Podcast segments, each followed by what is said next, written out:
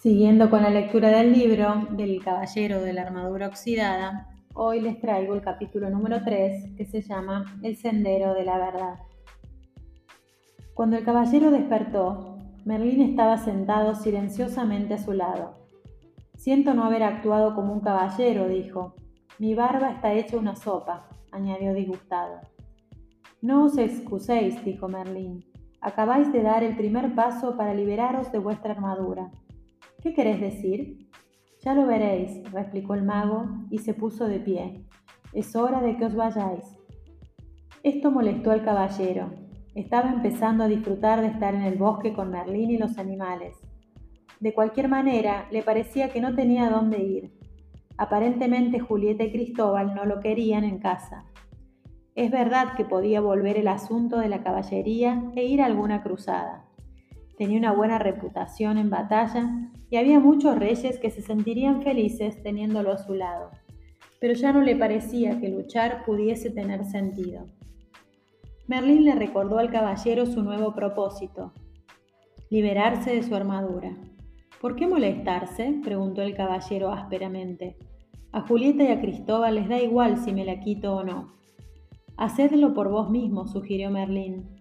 Estar atrapado entre todo ese acero os ha causado muchos problemas y las cosas empeorarán con el paso del tiempo. Incluso podrías morir a causa de una neumonía por culpa de una barba empapada. Supongo que sí. Mi barba se ha convertido en un fastidio, replicó el caballero. Estoy cansado de cargar con ella y estoy harto de comer papillas. Ahora que lo pienso, ni siquiera me puedo rascar la espalda cuando me pica. ¿Y cuándo fue la última vez que sentisteis el calor de un beso, olisteis la fragancia de una flor o escuchasteis una hermosa melodía sin que vuestra armadura se interpusiera entre vosotros? Ya ni me acuerdo, murmuró el caballero con tristeza. Tenéis razón, Merlín, tengo que liberarme de esta armadura por mí mismo. No podéis continuar viviendo y pensando como lo habéis hecho hasta ahora, dijo Merlín. Fue así como os quedasteis atrapado en ese montón de acero al principio. ¿Pero cómo puedo cambiar todo eso? preguntó el caballero intranquilo. No es tan difícil como parece, explicó Merlín, conduciendo al caballero hacia un sendero. Este es el sendero que seguisteis para llegar a estos bosques. Yo no seguí ningún sendero, dijo el caballero. Estuve perdido durante meses. La gente no suele percibir el sendero por el que transita, replicó Merlín. ¿Queréis decir que el sendero estaba ahí pero yo no lo podía ver? Sí, y podéis regresar por el mismo, si así lo deseáis, pero conduce a la deshonestidad, la avaricia, el odio, los celos, el miedo y la ignorancia. ¿Estáis diciendo que yo soy todo eso? preguntó el caballero indignado. En algunos momentos sois alguna de esas cosas, admitió Merlín en voz baja. El mago señaló hacia otro sendero. Era más estrecho que el primero y muy empinado. Parece una escalada difícil, observó el caballero. Ese, dijo Merlín, asintiendo, es el sendero de la verdad. Se vuelve más empinado a medida que se acercas a la cima de una montaña.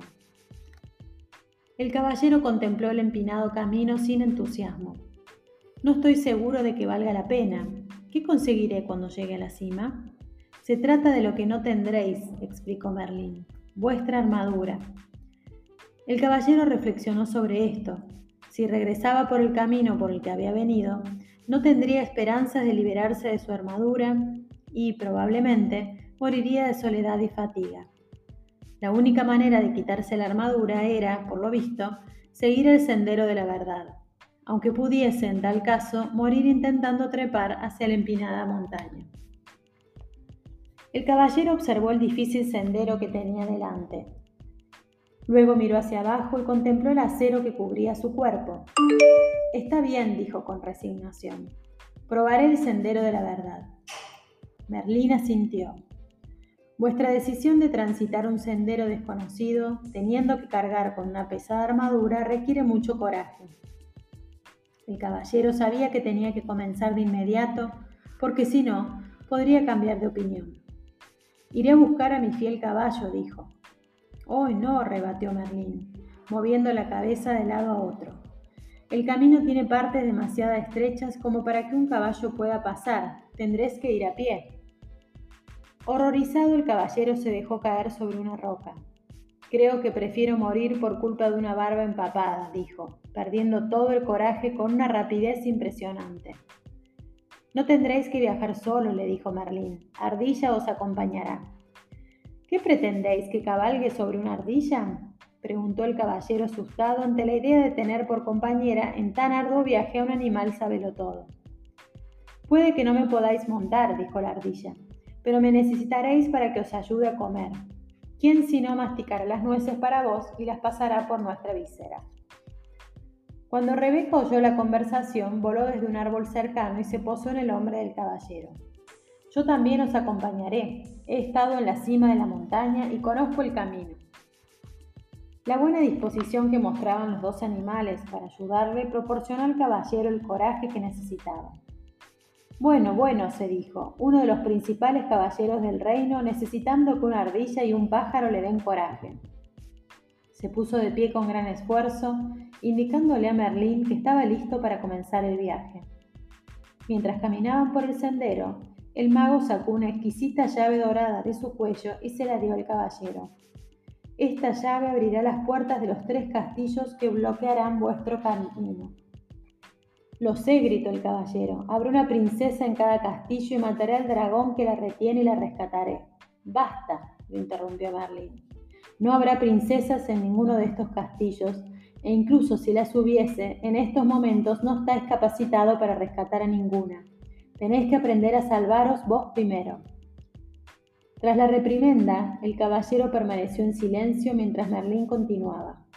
El primer castillo se llama silencio, el segundo conocimiento y el tercero voluntad y osadía.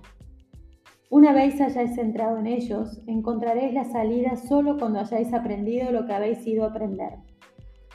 Desde el punto de vista del caballero, esto no parecía tan divertido como rescatar princesas. Además, en aquel momento de su vida, Visitar castillos no era lo que más le apetecía. ¿Por qué no puedo simplemente rodear los castillos? preguntó malhumorado. Si lo hacéis, os extraviaréis del sendero y seguramente os perderéis. La única manera de llegar a la cima de la montaña es atravesando los castillos, dijo Merlín firmemente. El caballero suspiró profundamente mientras contemplaba la empinada y estrecha senda. Desaparecía entre los altos árboles que sobresalían hacia unas nubes bajas. Presintió que este viaje sería mucho más difícil que una cruzada. Merlín sabía lo que el caballero estaba pensando. Sí, afirmó, es una batalla diferente la que tendréis que liberar en el sendero de la verdad. La lucha será aprender a amaros. ¿Cómo haré eso? preguntó el caballero. Empezaréis por aprender a conoceros, respondió Merlín. Esta batalla no se puede ganar con la espada, así que la tendréis que dejar aquí. La tierna mirada de Merlín descansó en el caballero por un momento.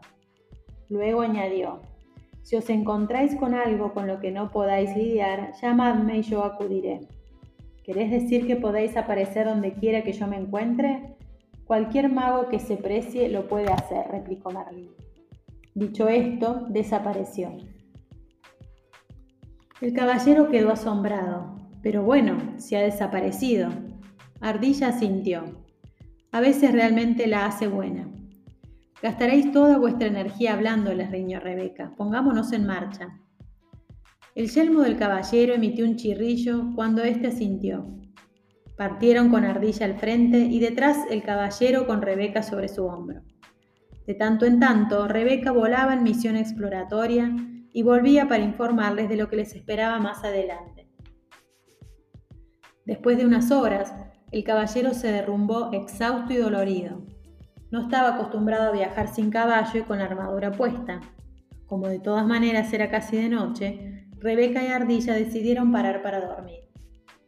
Rebeca voló entre los arbustos y regresó con algunas vallas, que empujó a través de los orificios del caballero. Ardilla fue a un arroyo cercano y llenó algunas cáscaras de nuez con agua. El caballero bebió con la pajita que Merlín le había proporcionado. Demasiado agotado como para esperar a que Ardilla le preparara más nueces, se quedó dormido. A la mañana siguiente le despertó el sol cayendo sobre sus ojos. La luminosidad le molestaba.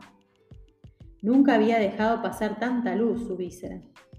Mientras intentaba entender este fenómeno, se dio cuenta de que Ardilla y Rebeca le estaban observando al tiempo que parloteaban y arrullaban con excitación. Hizo un esfuerzo por sentarse y de repente se dio cuenta de que podía ver mucho más allá que el día anterior y que podía sentir la fresca brisa en sus mejillas. Una parte de su víscera se había roto y se había caído. ¿Cómo habrá sucedido? se preguntó. Ardilla contestó la pregunta que él no había formulado en voz alta. Se ha oxidado y se ha caído. ¿Pero cómo? preguntó el caballero. Por las lágrimas que derramasteis después de ver la carta en blanco de vuestro hijo, dijo Rebeca. El caballero meditó sobre esto. La pena que había sentido era tan profunda que su armadura no había podido protegerle. Al contrario, sus lágrimas habían comenzado a deshacer el acero que le rodeaba. Eso es, gritó. Las lágrimas de auténticos sentimientos me liberarán de la armadura. Se puso de pie más rápido de lo que había hecho en años. Ardilla, Rebeca, gritó, espabilad, vamos al sendero de la verdad.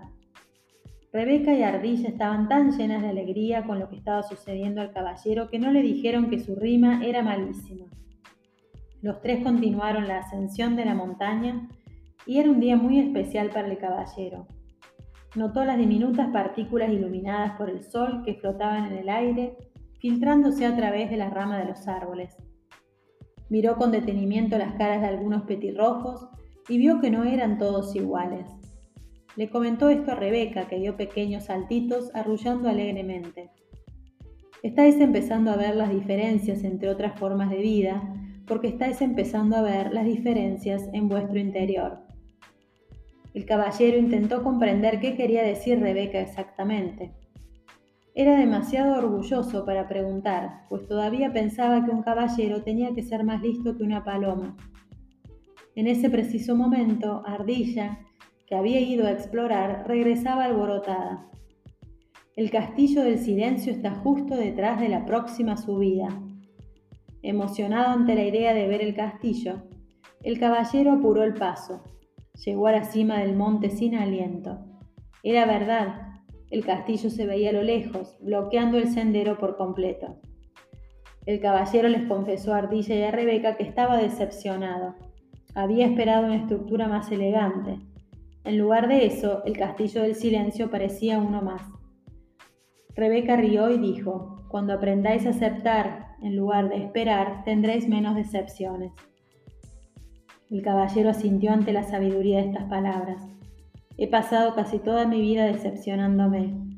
Recuerdo que estando en la cuna pensaba que era el bebé más bonito del mundo. Entonces mi niñera me miró y dijo, tenéis una cara que solo una madre podría amar. Me sentí decepcionado por ser feo en lugar de hermoso y me decepcionó que la niñera fuera tan poco amable. Si realmente hubiera sentido hermoso, no, no os hubiera importado lo que ella dijo. No os hubierais sentido decepcionado, explicó Ardilla. Esto tenía sentido para el caballero. Estoy empezando a pensar que los animales son más listos que las personas. El hecho de que podáis decir eso os hace tan listo como nosotros, replicó Ardilla. No creo que todo esto tenga nada que ver con ser listo, dijo Rebeca. Los animales aceptan y los humanos esperan. Nunca oiréis a un conejo decir, Espero que el sol salga esta mañana para poder ir al lago a jugar. Si el sol no sale, no le estropeará, el día del conejo.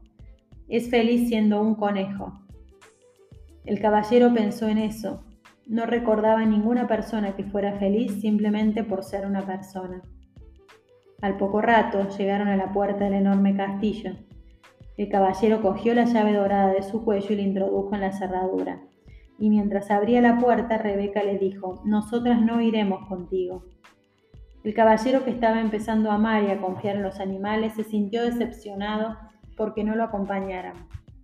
Estaba a punto de decirlo cuando se dio cuenta estaba esperando otra vez. Los animales sabían que el caballero dudaba entre entrar o no en el castillo. Os podemos mostrar la puerta, dijo Ardilla, pero tendréis que entrar solo. Al alejarse volando, Rebeca le llamó alegremente, nos encontraremos al otro lado.